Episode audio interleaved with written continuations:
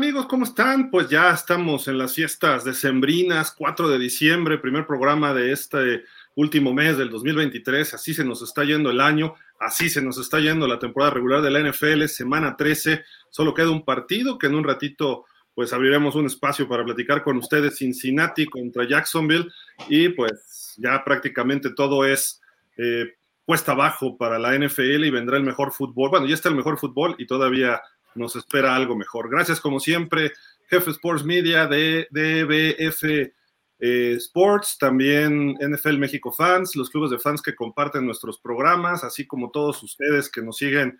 Pues ya tenemos más de 15 años haciendo podcast, gracias a la gente que ha sido fiel todo este tiempo y obviamente que nos sigue en la página web desde hace ya más de 20 años. 20 años precisamente se cumplen de la página web y pues que ha seguido la trayectoria de pausa de los dos minutos desde los años 90. Muchísimas gracias. Eh, felices fiestas a todos, pero primero que nada vamos a saludar a nuestros amigos. Daniel Velasco, ya disfrazado totalmente de Jaguar. Por ahí hay un resquicio de cordura con Michigan. Pero todo lo demás, Dani, por Dios, por Dios. Aquí somos objetivos. Hola, Dani, ¿cómo estás? Buenas noches. ¿Qué tal, Gil? Este, Polo, buenas noches. Como siempre, un gusto estar aquí en este espacio compartiendo con ustedes. Y pues mira, la realidad es que hay que ser congruentes con eh, los actuales número uno y los futuros número uno. Los actuales número uno de la NCAA y los futuros número uno de la AFC en unas horas más. Pues sí, de hablar, puede ser. Muy probablemente ocurra eso. También saludamos, se incorpora con nosotros eh, Leopoldo Ruiz Polo. Coach Polo, ¿cómo estás? Buenas tardes, gracias por acompañarnos. ¿Qué tal, Gil? ¿Cómo te va, Dani? Gracias por la invitación acá a pausa. Siempre es un honor estar por acá. Pues yo vengo de rojo, Alabama, un poquito, un poquito diferente y, en alusión a la, situación, ¿no? Puro número uno por aquí. Entonces, este, eh, eh, pues también por acá listos para platicar el NFL. Yo vengo de rojo y dorado, número uno del NFL, los 49ers, mi equipo de toda la vida. Yo pensé que venías disfrazado de Djokovic, Gil. Ah, no, también, también. Novak. No, lo que pasa es que esto, digo, a muchos no les va a gustar, pero es el, equipo de hockey de Rusia, de Sochi 2014, pero bueno, Serbia está cerquita, vamos a decir que sí. Entonces, pero bueno, a final de cuentas, pues vamos a comenzar porque hay muchos, muchos temas. ¿Y qué les parece si empezamos rápido un repasón de todos los resultados? y después ya vamos desglosando algunos partidos, como el de Dallas, el de Filadelfia, eh, Tampa, un poquito platicar de ellos.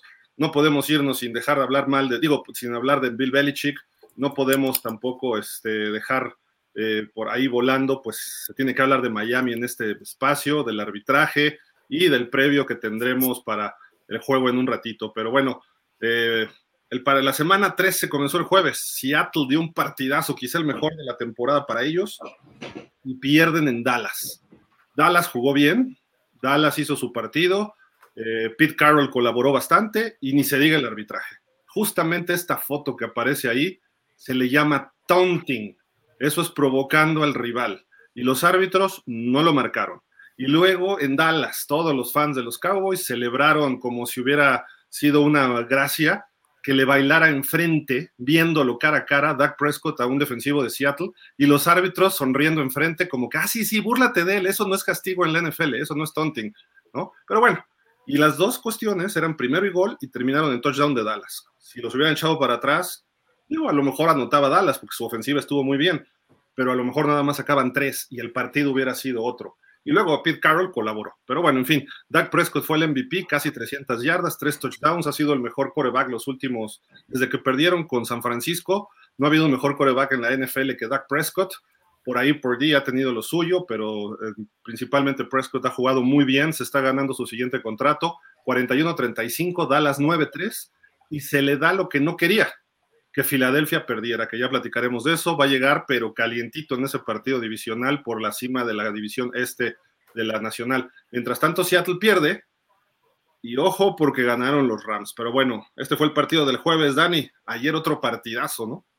Sí, partidazo entre Broncos y Texans, dos equipos que pues están eh, inmiscuidos directamente en la lucha por un lugar en la eh, en, los playoffs de la conferencia americana.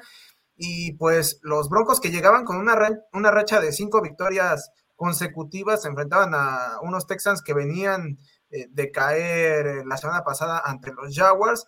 Y pues bueno, ahí eh, entre CJ Stroud y Nico Collins se encargaron de pasarle, bueno, no pasarle por encima porque no fue como tal, pero sí de, vencer a unos Broncos que tuvieron todavía una oportunidad prácticamente al final del partido, sin embargo, eh, pues al final de cuentas, eh, si no me equivoco, fue Derek Stingley el que selló la, el partido para los Texans y, y pues bueno, consiguen una victoria importante que pues los mantiene ahí también en la disputa con los Colts, el otro equipo de la, de la división, eh, por meterse como comodín.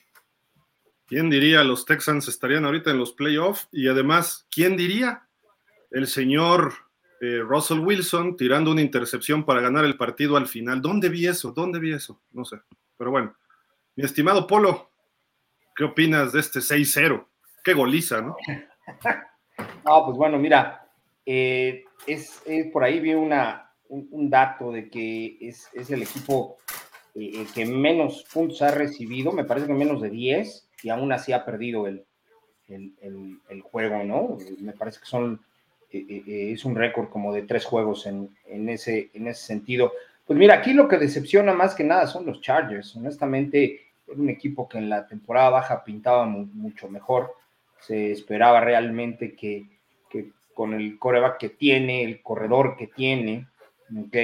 Y, el gran receptor que es Keenan Allen pudieran realmente lograr algo, pero la verdad es que solamente seis puntos en el segundo cuarto es, es, patético, ¿no? Justin Herbert tuvo 22 de 37, 212 yardas, pero nada más reflejar ese, eso en el marcador, pues es muy poquito. Obedece a a las 18 yardas que obtuvo Austin Eckler, que es prácticamente nada, y, tener a, a, Keenan Allen en 58 yardas también, también es muy poquito. Todos, todo el juego fue entre despejes, despejes, un par de fumbles de ahí, un, fumble de, de, los Pats, en fin, un juego que, parece marcador de, de, béisbol.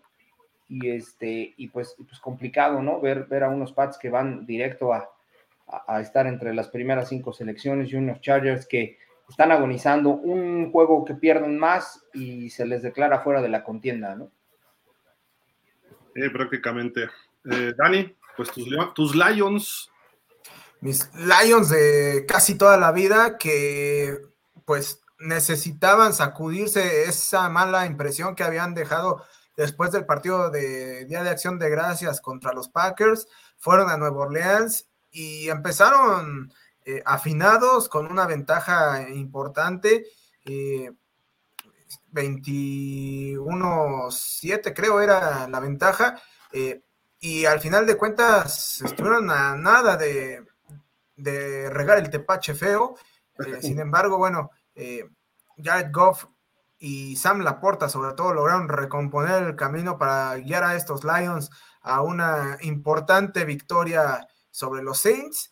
Y pues de esta manera los Lions se mantienen como líderes de la división norte de la Nacional con marca de 9-3. Vámonos con mi equipo de toda la vida. Los Falcons, obviamente, por esto estoy de rojo. 13-8 le pegan a los Jets. Los Jets ya están pidiendo la cabeza de Robert Saleh, los fans ya están desesperados, no saben cómo ganar, no encuentran forma. Hoy se dice que va a regresar Zach Wilson de titular. Jugó este hombre, es Case Keenum, es el, el coreback estuvo ayer.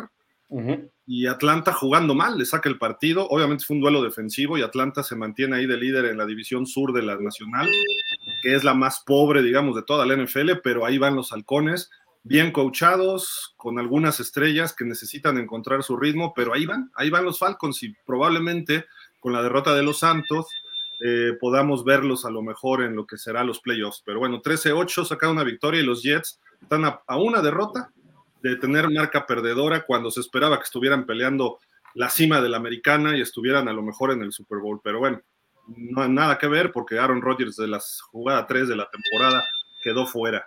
Eh, mi estimado Polo, pues esta sorpresita, ¿eh? ¿Qué tal? Mira, eh, la verdad es que este, este equipo al parecer se le acabó, se le acabó la suerte en esta ocasión, me refiero a los Steelers. se les lastimó Pickett, parece ser que, va a estar múltiples semanas, según el, el, reporte, múltiples semanas fuera.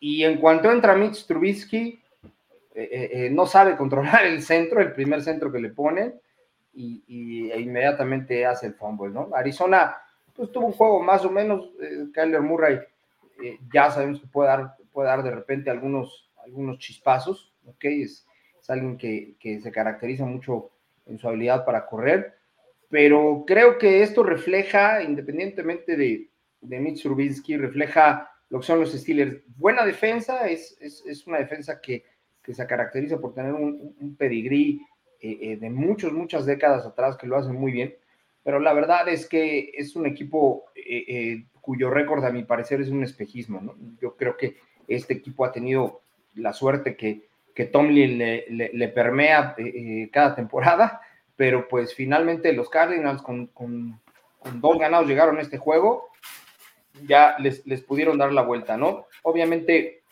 Caleb Murray a desquitar el cheque porque realmente no, no están peleando ya nada. Y pues bueno, a mí en lo particular que es un equipo que no, que no me agarran los Steelers, pues son de esos marcadores que te hacen sentir bonito.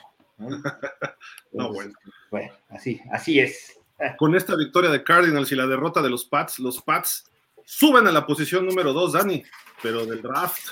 Ya tienen el segundo pick global. Están esperando que Chicago gane partidos para que ellos puedan tener el primer pick global, yo creo. Por ahí están perdón, este, eh, Carolina. Lo que pasa es que ese pick lo tiene eh, Chicago. Pero bueno, Dani, otro que tú disfrutaste en serio, en cierta forma, ¿no? Eh, sí, mira, siendo honestos, por mí, si ese partido lo hubieran podido perder los dos, hubiera estado excelente, pero sabemos que eso no se puede, ¿no?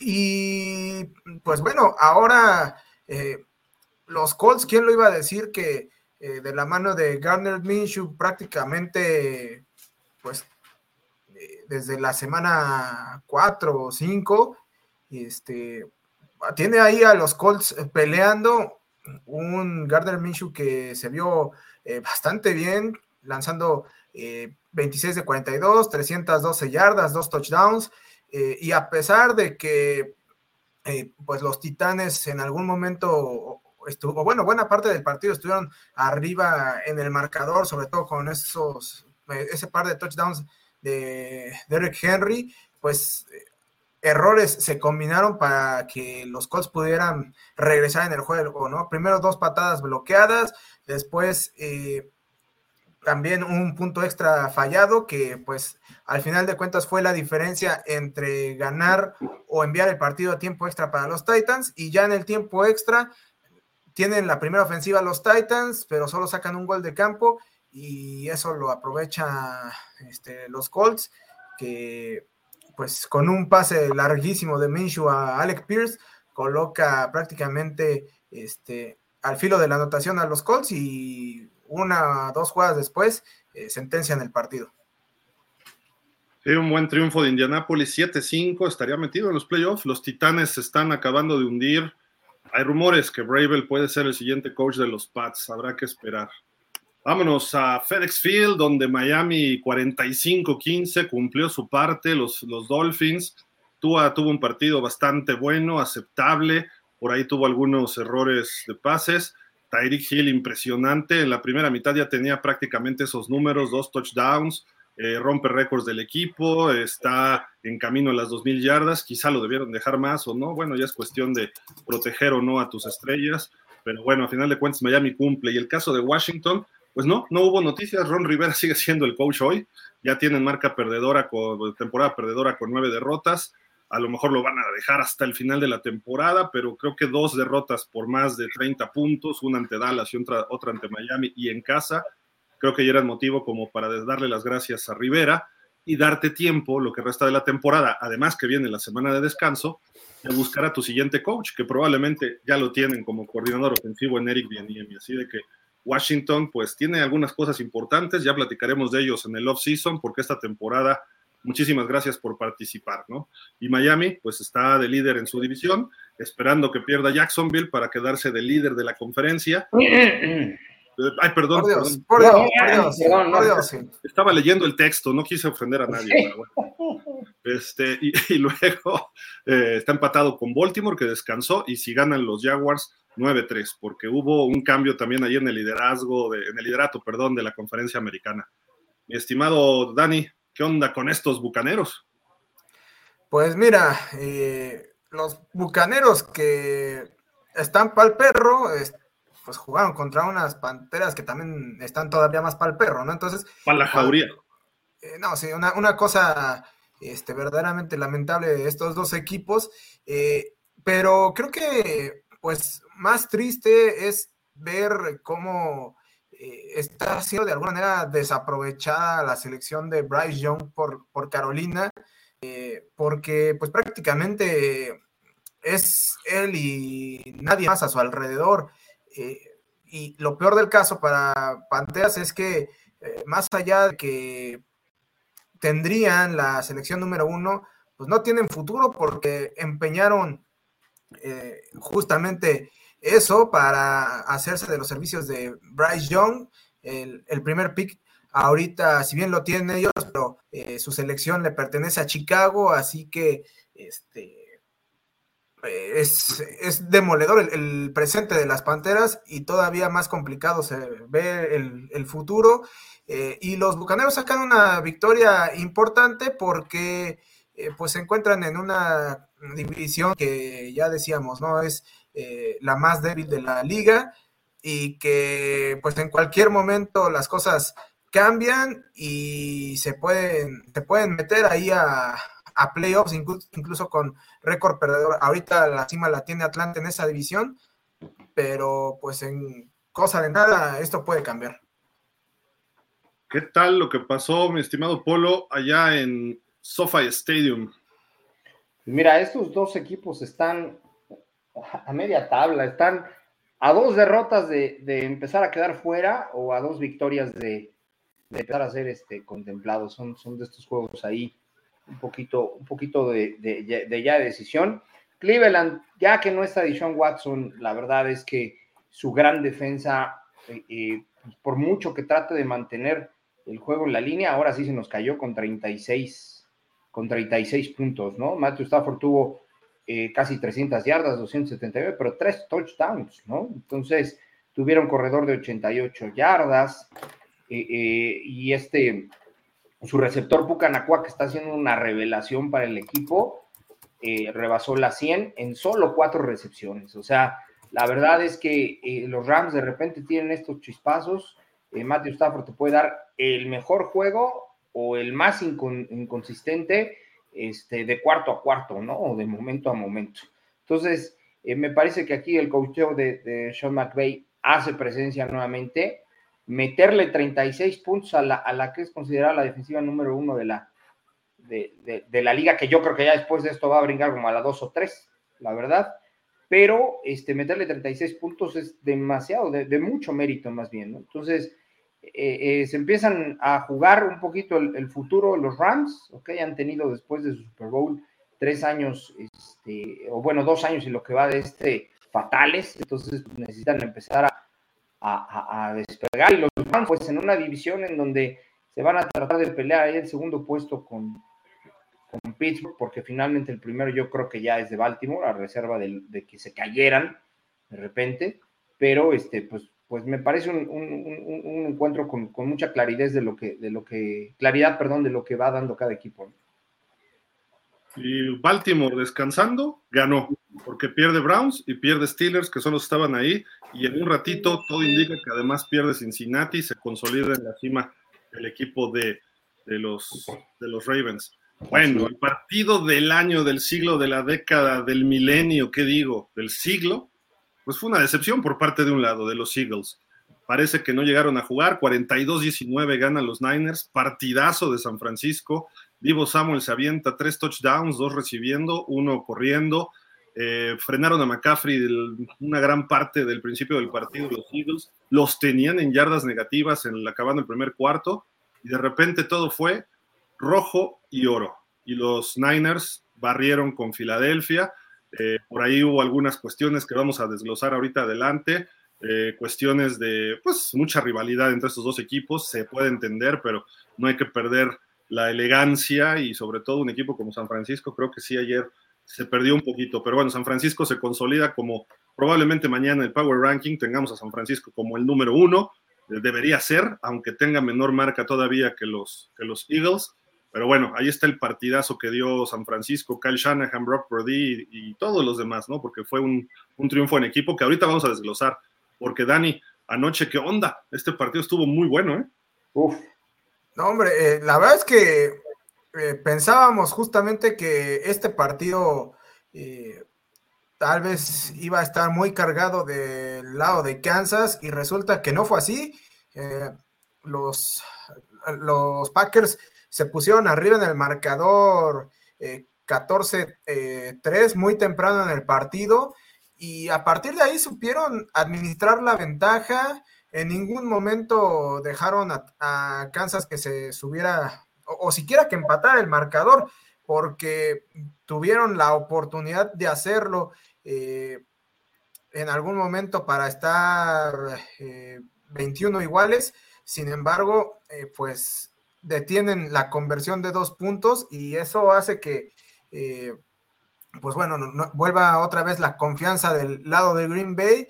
Eh, y al final del partido, como era de esperarse, se puso bastante cardíaco el asunto. Primero con un, eh, una marcación de, eh, de, rudeza al pasador, o, sí, de, rudeza al pasador este, sobre Patrick Mahomes, que la verdad no era. Él se estaba desplazando hacia la lateral, pero le alcanzan a dar un, un pechazo, porque ni siquiera fue un golpe contundente cuando él todavía estaba eh, dentro del terreno de juego, pero el árbitro, eh, muy a su pesar, decidió marcar el castigo, 15 yardas para, para los Chiefs. Y la siguiente jugada, un bombazo de Mahomes buscando a Valdés Scantling, eh, se le cuelgan este, como si fuera Tarzán en un árbol el defensivo y pues no marcan el castigo creo que eh, de alguna manera se compensan los errores, eso no quiere decir que haya sido, este, que haya sido correcto. Y pues en la última jugada, un Ave María que pues quedó en pase incompleto y terminan ganando los paques. Curioso, ¿no? Jordan Love le gana el duelo personal a Mahomes, así de que otro coreback de la generación del 20, Burrow, Tua, Herbert, eh, Love y por si acaso ahí Jalen Hurts en una segunda ronda. Estos cinco corebacks están siendo titulares y haciendo las cosas bien en sus respectivos equipos. Pues ahí está, todos los resultados. Falta un partido que se realizará en unos, en cuestión de 45 minutos inicia, Cincinnati visitando a Jacksonville, los Jaguars amplios favoritos, ocho y medio puntos. ESPN dijo, voy a poner a dos picks de primera ronda global en lunes por la noche, el 4 de diciembre, definiendo puestos por playoff. King, que Burrow se lesiona y no termina la temporada. Y se les viene abajo este partido. Cincinnati está 5-6. Los Jaguars tienen que ganar para tener la ventaja por criterios de desempate como el, el equipo que descansaría si acaba la temporada hoy. En casa, los Jaguars han llevado lo mejor de esta serie 13-11 los Bengals han ganado los últimos dos, incluyendo el Urban Meyer Bowl, ¿no, Dani? Fue el partido que, que se quedó ahí en Cincinnati, ¿no? O en Ohio, no enojado, sino en el estado de Ohio, el señor Meyer. Eh, sí, realmente no estaba tan en Ohio porque ya lo vimos después bien contentillo eh, ahí manoseando a una, a una chica en un bar. ¿Cómo? Y este, bueno, en aquel momento, ¿no? En aquel momento.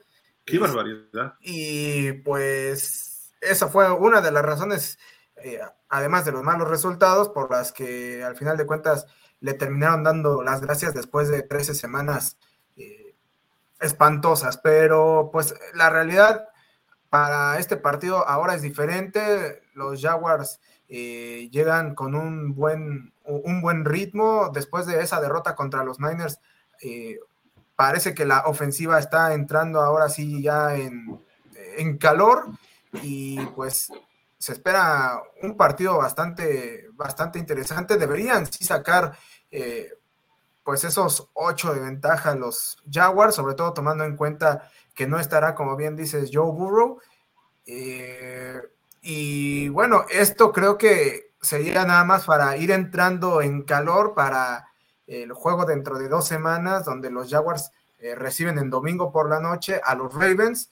Eh, pero bueno, es, la próxima semana también va a ser un partido interesante porque se miden contra Cleveland, que será una visita complicada, pero por otro lado, eh, los Jaguars son el único equipo en esta temporada que no ha perdido de visitante, entonces eso también eh, hay que tenerlo en cuenta. ¿Quién gana hoy, mi estimado Polo? ¿Y qué te gusta de este partido? Digo, supongo que va a jugar el tal Browning, ¿no? De Cincinnati, pero ¿quién te gusta para que gane Jacksonville o Cincinnati? Pues bueno, la tendencia, la lógica es que, que ganen los Jaguars, ¿no? Finalmente es un equipo con un, con un coreback de primera ronda que se ha venido a consolidar eh, eh, hasta que tuvo al coach correcto.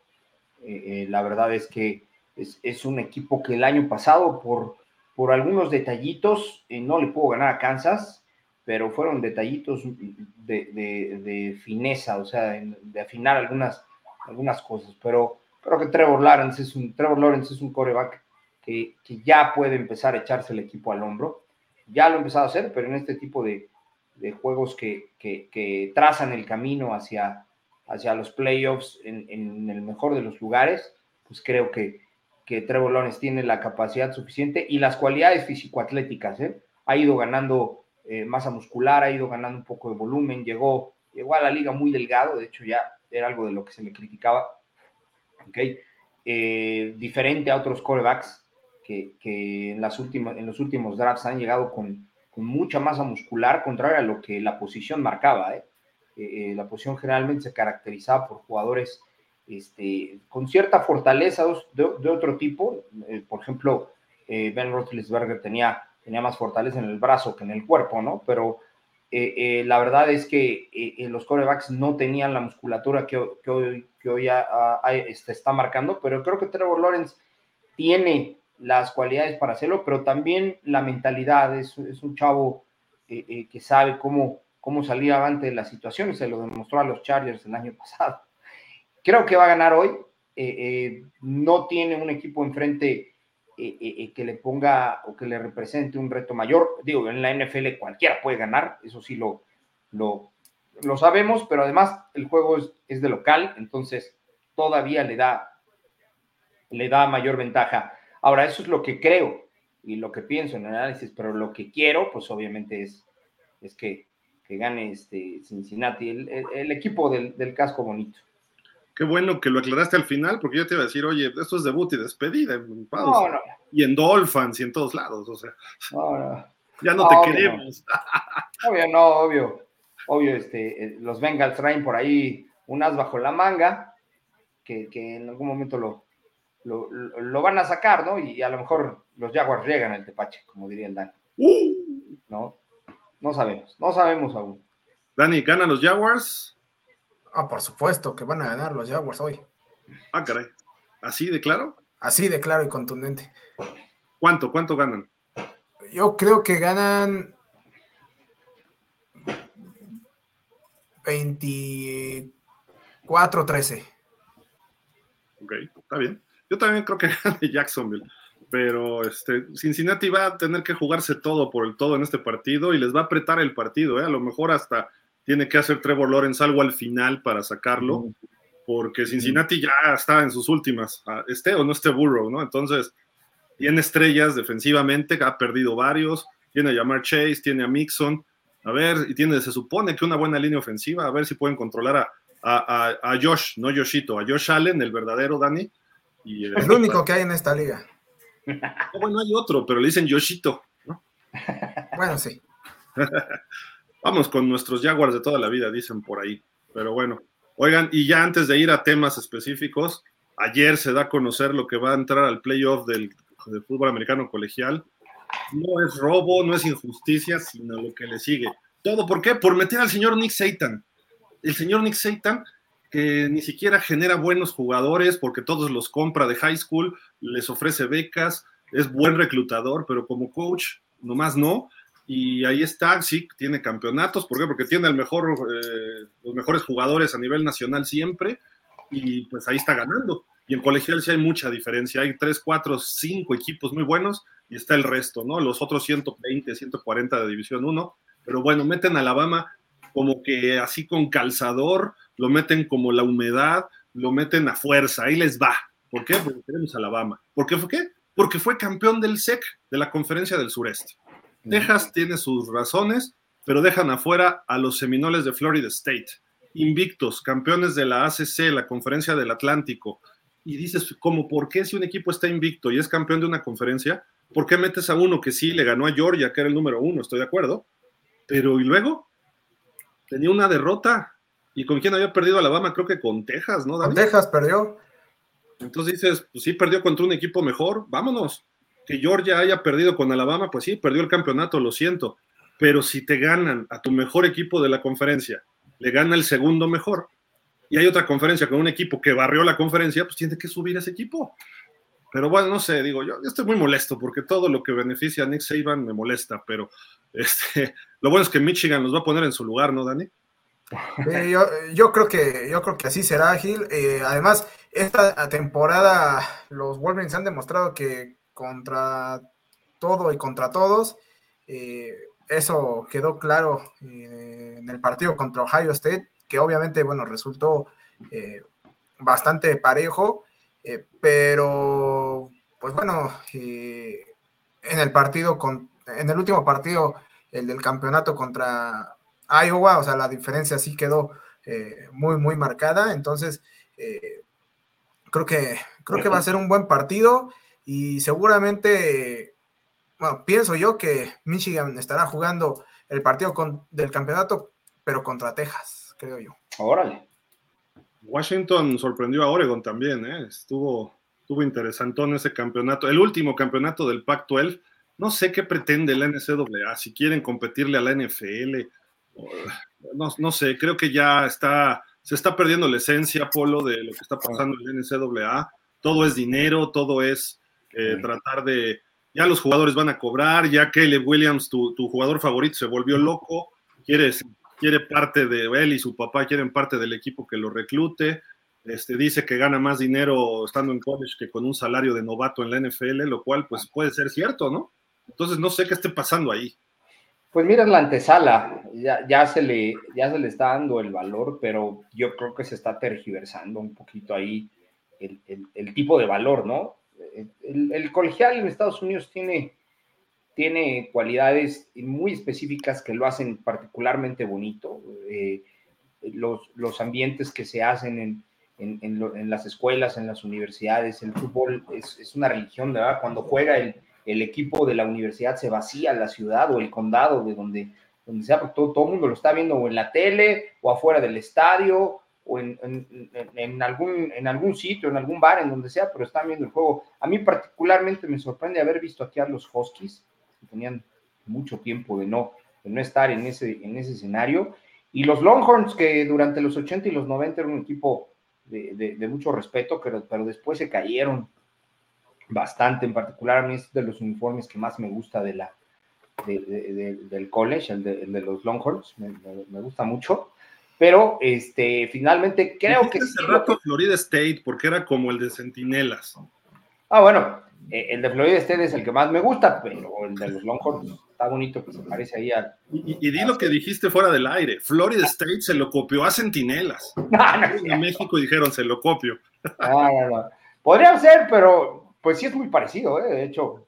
Muy bonito. Incluso, incluso cómo lo combinan, ¿no? Es un rojo carmesí porque no es, no es vino, como mucha gente le dice, ¿no? Es, este, es un rojo carmesí ahí, ahí bonito. Y, y, el de los Longhorns tiene cierto parecido a un equipo del Politécnico que en algún momento por ahí se llamaban los Pieles Rojas, ¿no? Hace, hace, hace algunos años, ¿no? También en el Ejido de Oro hubo un equipo que se parecía así.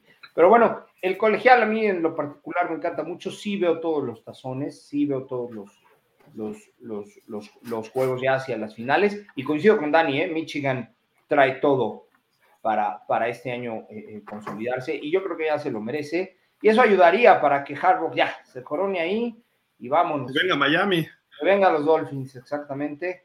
y, este, y listo ya para, para poder competir al nivel de, a todos los niveles. Oye, Gil, pero este, digo, yo sé que tú quisieras a Harbaugh ahí en Miami, pero ¿cómo corres al payasito de la tele, como le dices tú, este, si los mete a playoff?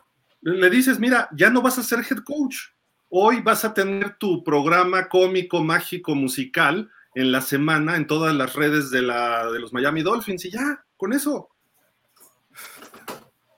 Necesitamos un head coach de verdad en Miami, no esas vaciladas, que a lo mejor tiene el equipo ganando, pero el tipo no ha madurado, el tipo no, no, sé si sea capaz de darnos triunfos en playoff, a pesar de que pudieras tener un mejor equipo que Houston en un momento determinado, o que Denver, me, preocuparía eso, pero bueno, en fin, son detalles que, que espero, espero que Dios lo ilumine, el universo lo ilumine, y que McDaniel encuentre su camino a la madurez, no de conocimiento de fútbol, ojo, sabe mucho de fútbol, ofensivo, mm. pero no sabe de liderazgo, no sabe de comportamiento, no sabe ni siquiera vestir el tipo, o sea, es una, es una facha. Es que eso de lo, eso de lo que hablas más haciendo el, el paréntesis, es lo que en un momento decisivo, cuando todo se apriete, puede cargar la balanza, la falta de madurez de, del coach, que ahorita no se ve en estos juegos, pero puede cargar la balanza y es donde va a pesar.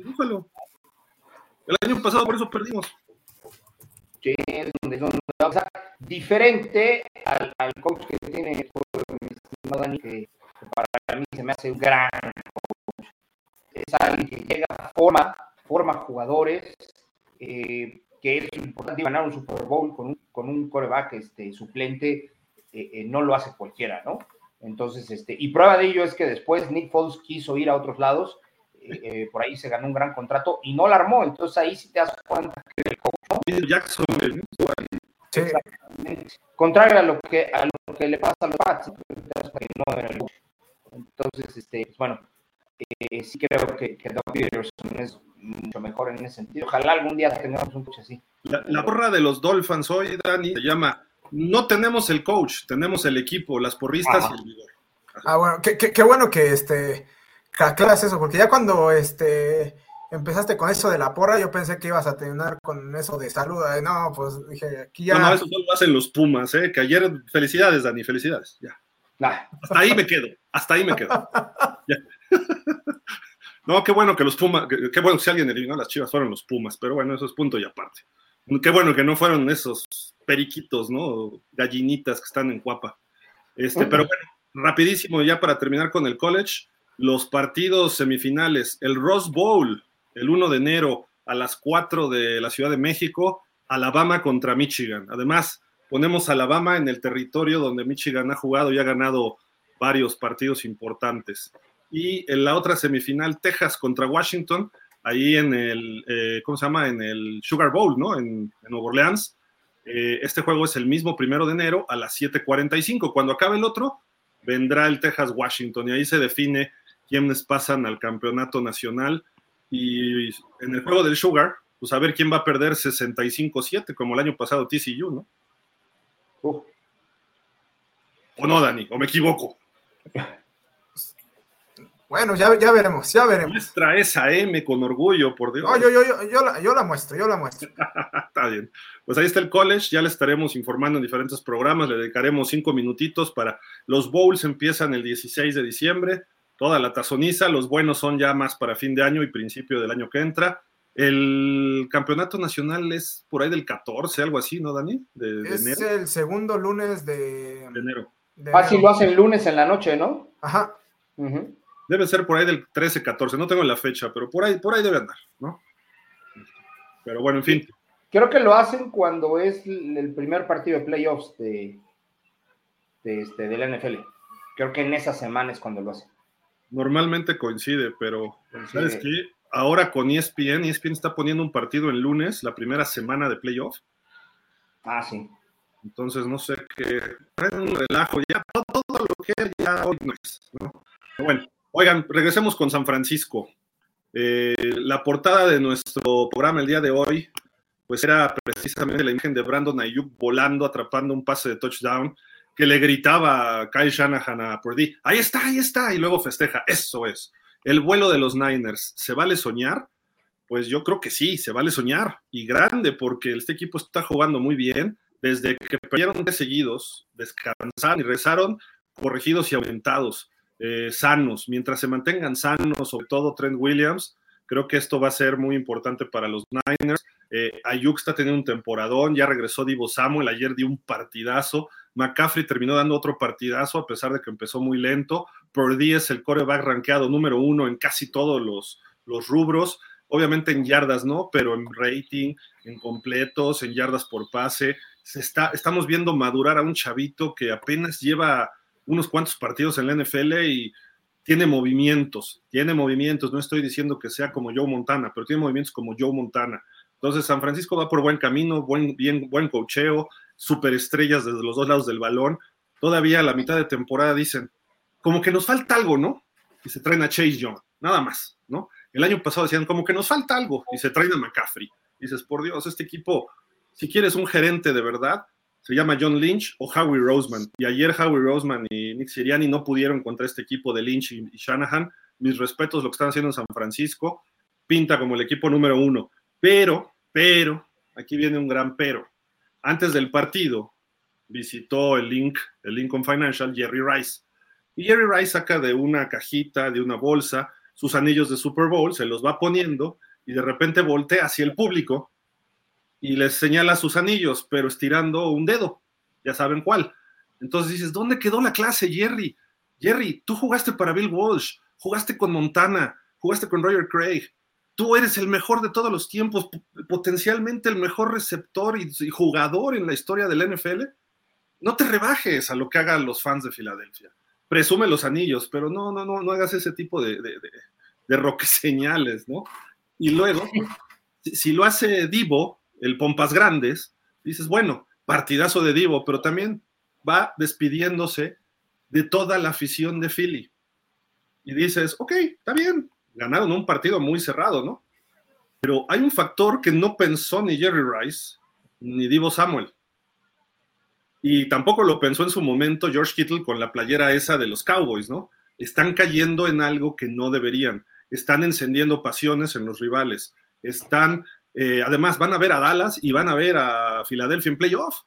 Y si Filadelfia gana todos sus partidos, va a ser el sembrado número uno. Van a tener que regresar al Link los Niners. Y van a tener que enfrentar muy probablemente otra vez a Dallas. Y eh, en estos dos equipos, digo, San Francisco no tiene por qué hacerse menos, es un equipo muy físico. Pero Filadelfia yo creo que es el equipo más físico que puede haber. Ayer Filadelfia yo creo que creyeron que iban a ganar con el touch push y no siento que no llegaron y plantearon un partido como debían. Empezaron ganando fácil el primer cuarto y dijeron, no, hombre, estos Niners no nos, no nos dan para ni para el arranque. Y sí vino el genio de Shanahan, que él sí sabe ajustar, no como su pupilo, que está por allá del otro lado de Estados Unidos, ajustó lo correcto y le dio la vuelta. Pero, este, Dani, ¿qué onda con esa, ese comportamiento de estos Niners? Creo que eso lo haces cuando ganas en playoff y tampoco porque estás festejando, ¿no? Y te dedicas a lo tuyo.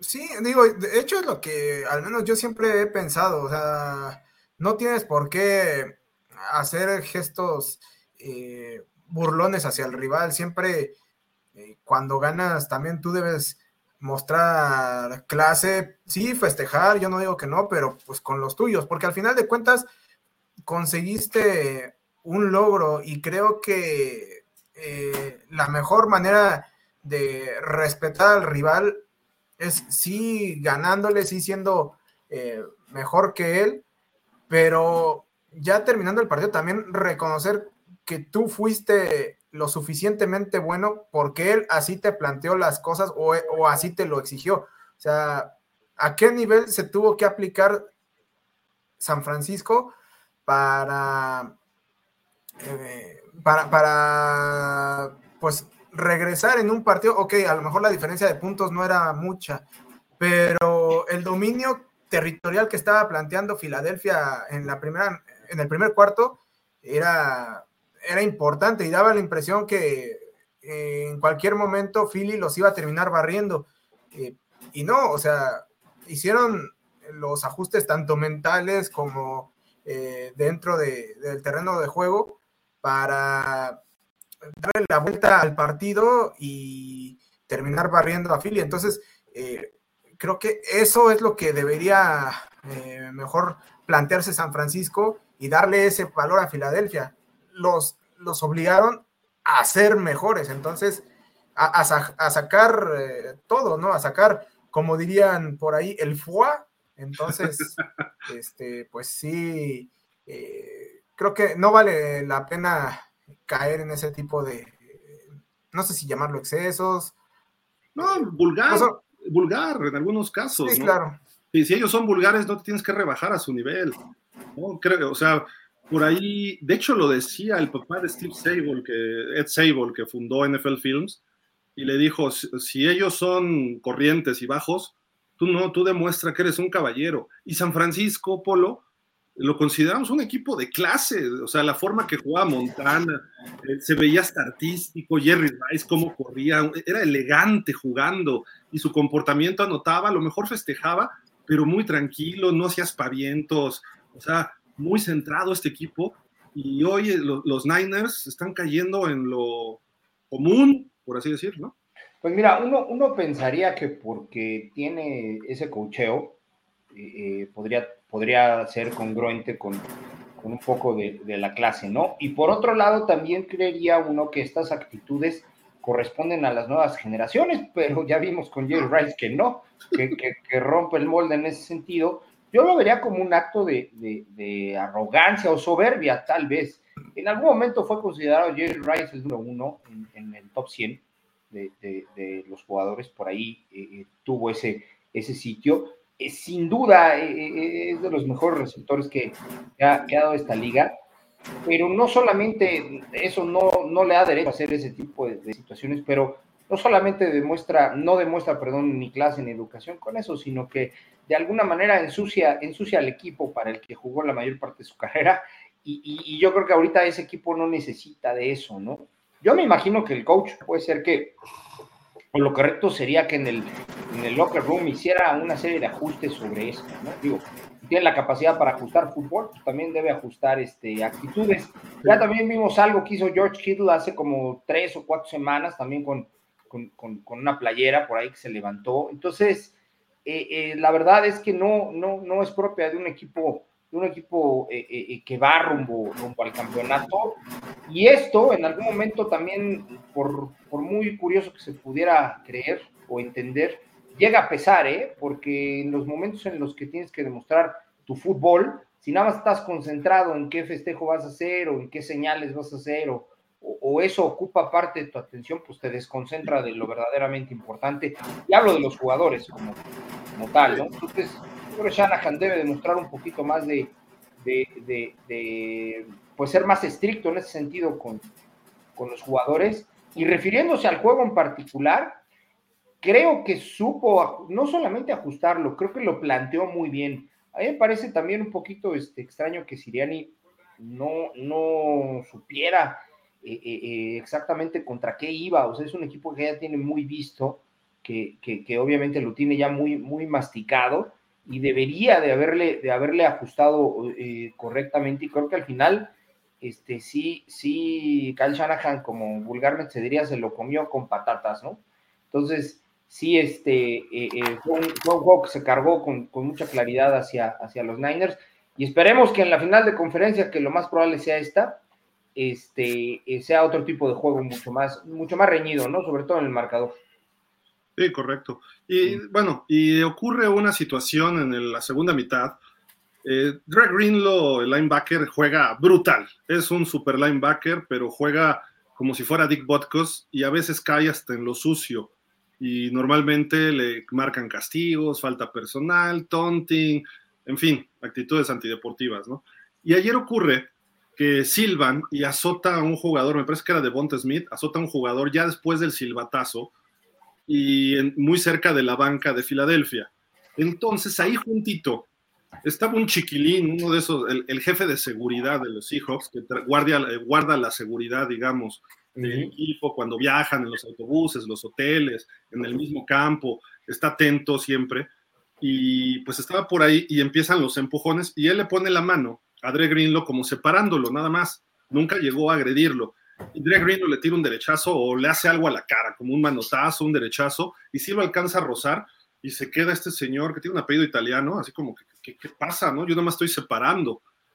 Y se lo llevan, expulsan a Dre Greenlow porque tú no puedes tocar ni tirar un derechazo, nada a la cara a un rival, mucho menos alguien de la banca, porque ha habido casos que se, pelean con coaches, ¿no? Yo pensé que era un coach asistente ya después que se definió quién era, entonces, ah, ok, pero de todas maneras es parte del staff de los Eagles. Y dices, a ver, se va y todo. Y acabando el partido, le preguntan a Kyle Shanahan y dice, yo no sé por qué lo están sancionando, este, fue exageración, o sea, a grandes rasgos, no fueron sus palabras. Y dices, a ver, tú eres el head coach, dices, no alcanza a ver la jugada, vamos a analizarla y vamos a valorar en la semana, se acabó, le lavo las manos y vámonos. La NFL lo va a multar a Dre Greenlow y a lo mejor multan al jefe de seguridad, pero no fue que ocurriera algo grave, afortunadamente, pero pudieron haber terminado a golpes, pudieron haber terminado, se hubieran enredado, se hubieran metido las bancas, se pudo haber desbordado esto por una cuestión muy, muy básica. Estaba enfrente de Nick Siriani también. Eh, dices, ahí pudo haber ocurrido algo. Y no digo que Nick Siriani sea una Blanca Paloma, es muy burloncito, hace lo suyo, pero estaba ahí enfrente y se quedó así como que, ¿qué está pasando? A ver si Greenlow se le pone al tiro a este cuate, que notablemente era más grande que Greenlow, claro. Greenlow está en su época deportiva, ¿no? Pero, y, y luego, luego un coach de San Francisco regañó a Greenlow, porque en un partido de este nivel no puedes hacer esas tonterías. Claro. Lo expulsaron y regaló 15 yardas, Polo. Sí, sí, sí, mira, son cuestiones extra fútbol que la verdad es que te desconcentran, te alejan del, espíritu, de la esencia de, todo esto y que lo estamos viendo cada vez más. ¿eh? ¿eh? obviamente, este deporte al ser de contacto y ser físico, pues todo el tiempo busca como, como sacar esa parte, esa parte de masculinidad, ¿no? Si así lo puede llamar, pero también se caracteriza por ser un deporte en donde se tiene que utilizar la cabeza y la inteligencia. Y en estos momentos es cuando tienes que hacer gala de eso, ¿no? Eh, eh, los equipos que han logrado eh, campeonatos a pesar de esto, ¿ok? Pues obviamente meten orden en, sus jugadores y en las actitudes. Tiene que cambiar, ¿eh? Y si no, la liga en algún momento tendrá que tomar algún tipo de, decisión más allá, porque a, veces parece que ni, ni multándolos les es suficiente. Polo, la liga, el comisionado, quieren quitar el touch push. Sí. ¿Qué, se van a preocupar por estas cosas? O sea, quieren volver flag football esto, o sea, por Dios. Si quieren flag football está bien. Hagan una subliga de fútbol como le hace el LFA. Vamos a hacer una liga femenil de flag football de aquí a los Juegos Olímpicos. Qué bueno. El Pro Bowl, ya dejen de dañar el Pro Bowl, si de por sí no vende bien, y ahora meten un flag football. ¿Dónde dejas a los gordos en el flag? ¿No? Es como un esqueleto 7 contra 7. Por Dios, pongan, por favor, un partido, aunque sea de, exhibición. Ahora, como yo dije, si el Super Bowl llega a San Francisco contra Baltimore, que son los dos mejores equipos hasta ahorita, a lo mejor sería Jacksonville, perdón Dani, pero todavía es Baltimore. Ah, no, es Miami, pero bueno. Eh. Miami-Dallas, pónganlo en el Pro Bowl como por un tercer lugar y ya. Claro pero no sé, no entiendo a veces este tipo de cuestiones, pero dices... no, ya vimos un, ejercicio ahí como que muy forzado en el Pro Bowl del año, del año pasado, bueno, de este año más bien, este, en donde nos metieron el flag football, aunque muchos estuvimos este, en contra, y, pusieron a hacer ahí a los gorditos una serie de drills y algunos concursos ahí como si fuera fiesta infantil, ¿no? Entonces yo, yo creo que en realidad ese, tipo de cosas no se deben hacer. A lo mejor haces la designación y, mejor lo sientes a jugar Madden o algo por el estilo, porque la verdad es que el fútbol es una práctica divertida, es recreativo.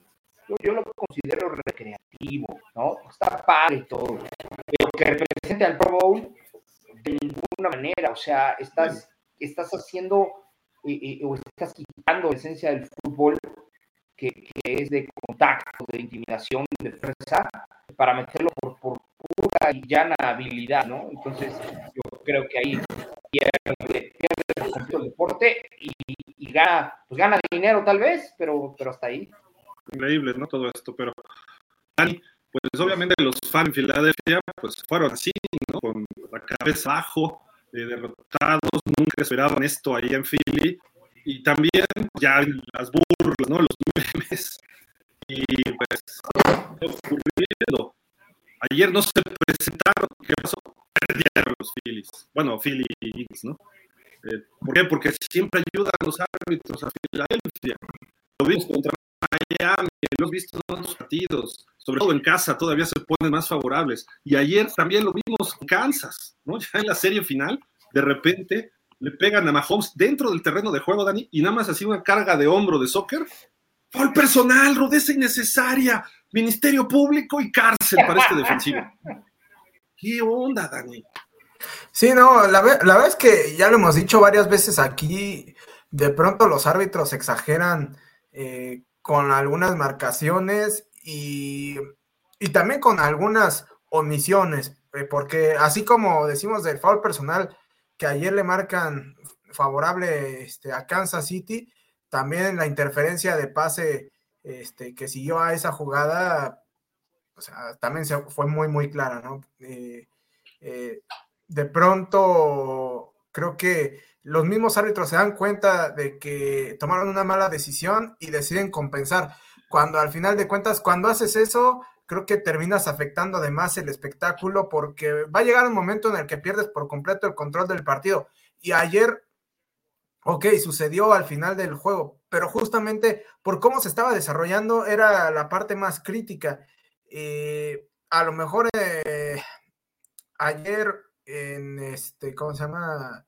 O, bueno, mejor dicho, en otros juegos de Filadelfia, sí han afectado, eh, pero quizá también por el dominio tan marcado de los Eagles o por este su forma de jugar, no, se no, han tenido tanta repercusión eh, como a lo mejor sí pudieran haber tenido ayer, ¿no? Hay que estar atentos porque eh, en el playoff, si las cosas van como hasta ahora, o sea, de pronto eh, igual nos podemos encontrar con una marcación tipo la que le tocó a los Rams en aquella final de conferencia, ¿no? Que era, este, esa sí era foul personal, cárcel, interferencia y todo lo que se pueda este, contra el defensivo de los Rams. No, mira, ayer el árbitro de Green Bay, por proteger a Mahomes, tuvo que compensar y evitó ver un gran regreso de Mahomes. Así de claro, ¿no? Porque por protegerlo después quiso compensar quitando la interferencia clarísima de Green Bay, que hubiera puesto primero y gol a los Chiefs y hubieran ganado los Chiefs, porque ya no había mucho tiempo. Entonces evitó un regreso más de Mahomes por haberlo protegido en exceso antes, ¿no? Entonces, déjalos jugar, déjalos jugar un poco más y, aplica las reglas como son. No digo que las interpretes, porque árbitro que interpreta ya valió gorro. Tú no, los árbitros no deben interpretar, ellos deben marcar lo que es. Ahora, la realidad es que siempre en un partido hay 16.233 holdings. Y todo el mundo, eso es holding clarísimo, y no lo marcan. ¿Por qué? Porque la jugada era importante para el equipo que iba perdiendo, dejan pasar el holding y de repente el pañuelo cae muy rápido, después, muy rápido y después de que la jugada vimos que fue incompleto, ¿no? Y dices, no, bueno, lánzalo en el momento, sobre todo en situaciones críticas. Y salió por ahí en inteligencia artificial hace como dos, tres semanas. ¿Cuál es el equipo que más, le preguntaron al chat GPT, cuál es el equipo más beneficiado por decisiones arbitrales que le marcan en contra a los otros equipos? Kansas City. Y ayer dijimos, no, hombre, ya cuando marcaron el foul personal, ya empezamos, ya empezamos. Y después se le revirtió a Kansas. Ahora sí de que, a ver, Kansas, ¿qué se siente? A ver, Filadelfia, ¿qué se siente que no te apoyen los árbitros, no? Eh, si son buenos equipos, no necesitan de arbitraje que te ayude. Necesitan ganar por sí solos y lo pueden hacer. Pero bueno, en fin, creo que la NFL tiene que tratar este tema antes de estar preocupados porque el touch push no se lo pueden parar a los Eagles o porque vamos a meter flag football en Los Ángeles 28. Creo, Dani, Polo, amigos, esto no debe estar pensando la NFL. La NFL tiene que mejorar su producto. Y, pero bueno, en fin, digo, son detalles. Ya para terminar, porque ya va a empezar el partido en unos minutos.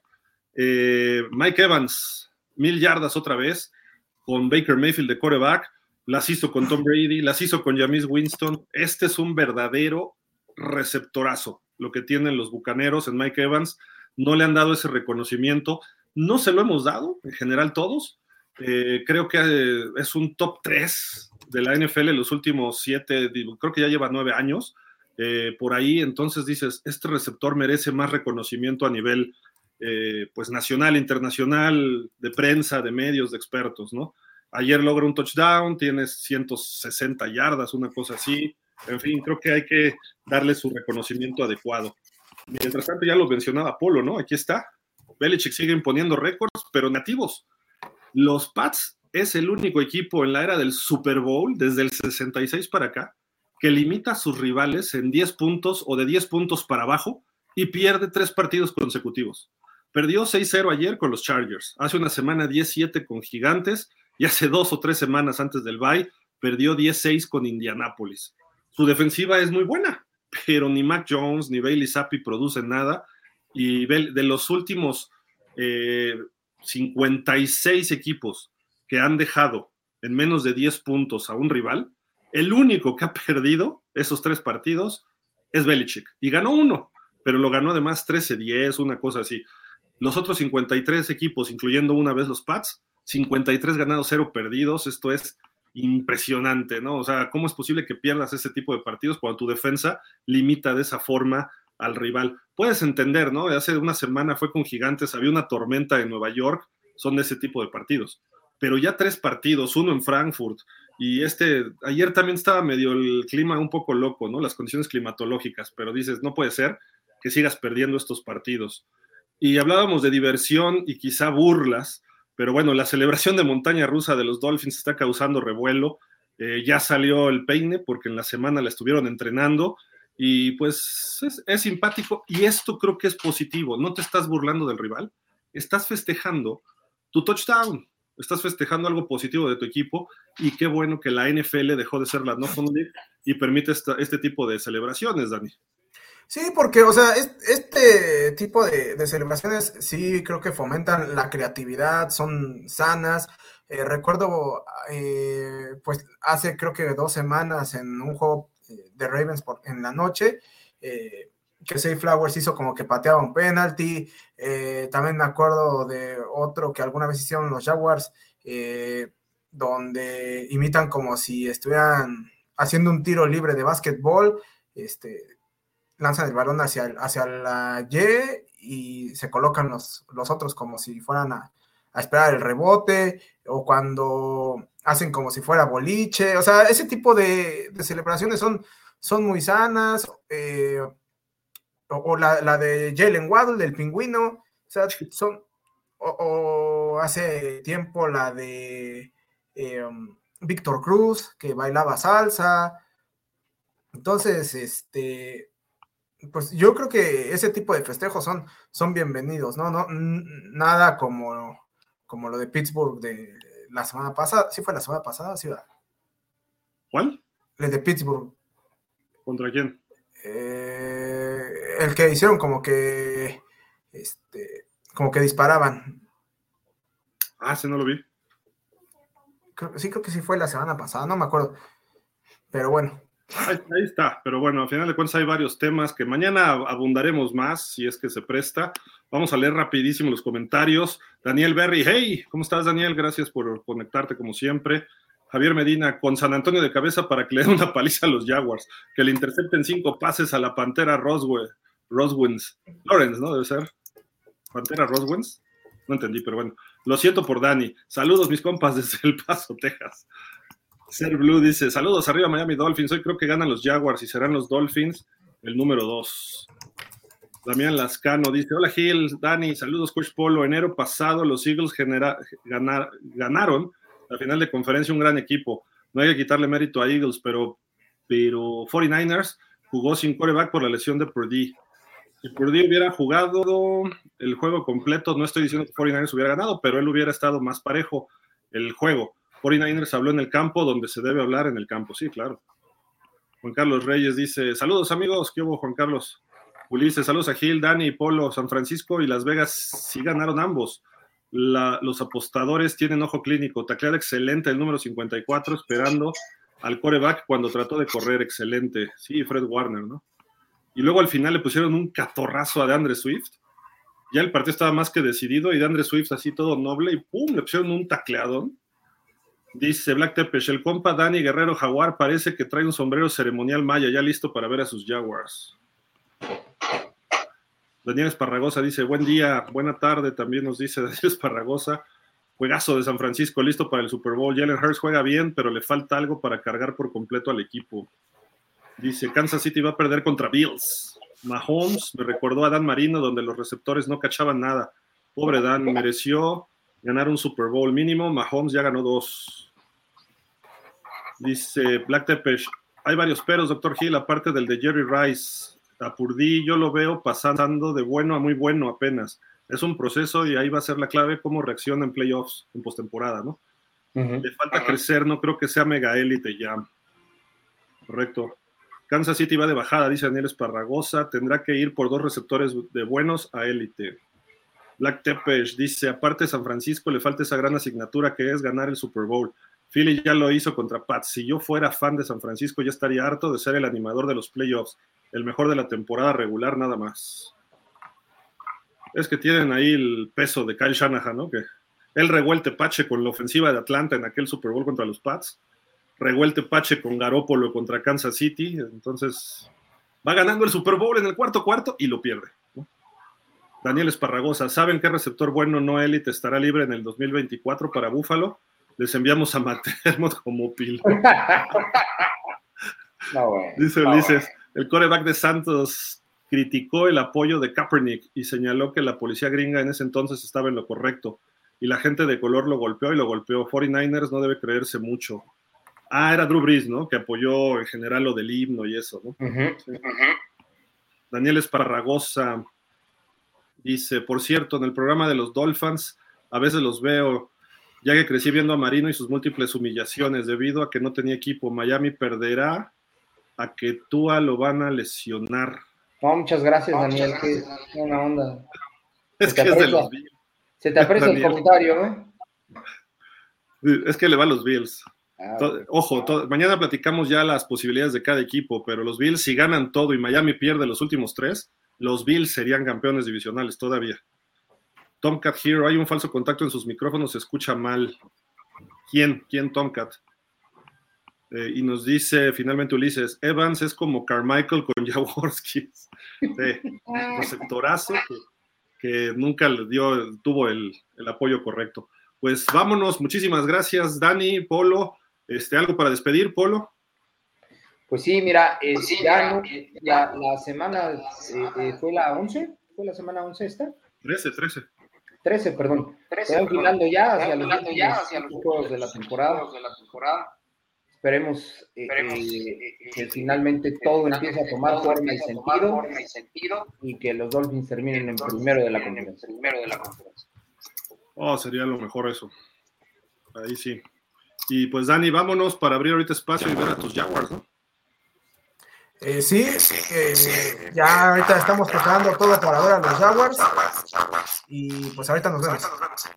Perfecto, pues muchísimas gracias amigos. Nos vemos mañana a cinco y media, seis. Polo, aquí te esperamos cuando tú puedas y gustes. Aquí estamos lunes, martes y jueves, alrededor cinco y media, seis, todos esos tres días para platicar de la NFL. Y recuerden mañana los el show de los Dolphins también, alrededor ocho y media, nueve de la noche. Esperemos eh, pues tener por ahí este, ¿cómo se llama? La, transmisión a tiempo, porque siempre empezamos un poco tarde. Mañana igual si puedo me echo los dos. Órale. Ando, tranquilón y ahí, ahí te aviso. Excelente, pues muchísimas gracias, Polo. Nos estamos viendo. Dani, nos vemos en un rato. Gracias, Dani. Vámonos, ya está empezando el juego. A, ver a los Jaguars, cómo pierden con los Bengals. Perfecto. Por Dios, por Dios. Vamos, vamos. Buenas noches, cuídense, estamos al habla. Bye.